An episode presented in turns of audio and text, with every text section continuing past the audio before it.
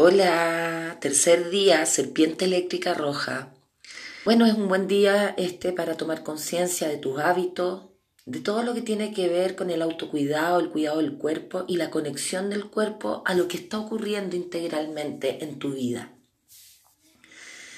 Eh, es, un, es, un, es un día para, para ocuparte de tus hábitos, y, poner real preocupación o real ocupación en lo que se necesita transitar y, lo que, y, el camino que se necesita tomar para lograr estos sueños. Acuérdense que estamos en la onda encantada de la noche magnética azul.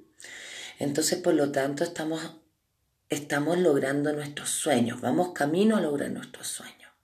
Pon mucho ojo, ¿cómo te estás alimentando? ¿Te estás dando tiempo para descansar? ¿Estás hidratándote bien? ¿Ah? ¿Estás conectando tus emociones en tu camino para liberarte y para lograr tus sueños?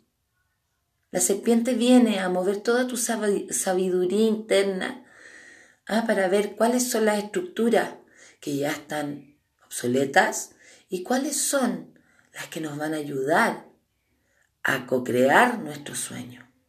Así que mucha atención, cómo estamos manejándonos, cómo estamos respirando, cómo estamos hidratándonos, cómo estamos yendo a ese lugar, a nuestra meta.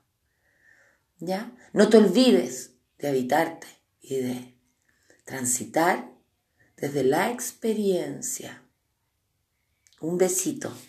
Nos vemos mañana. Gracias.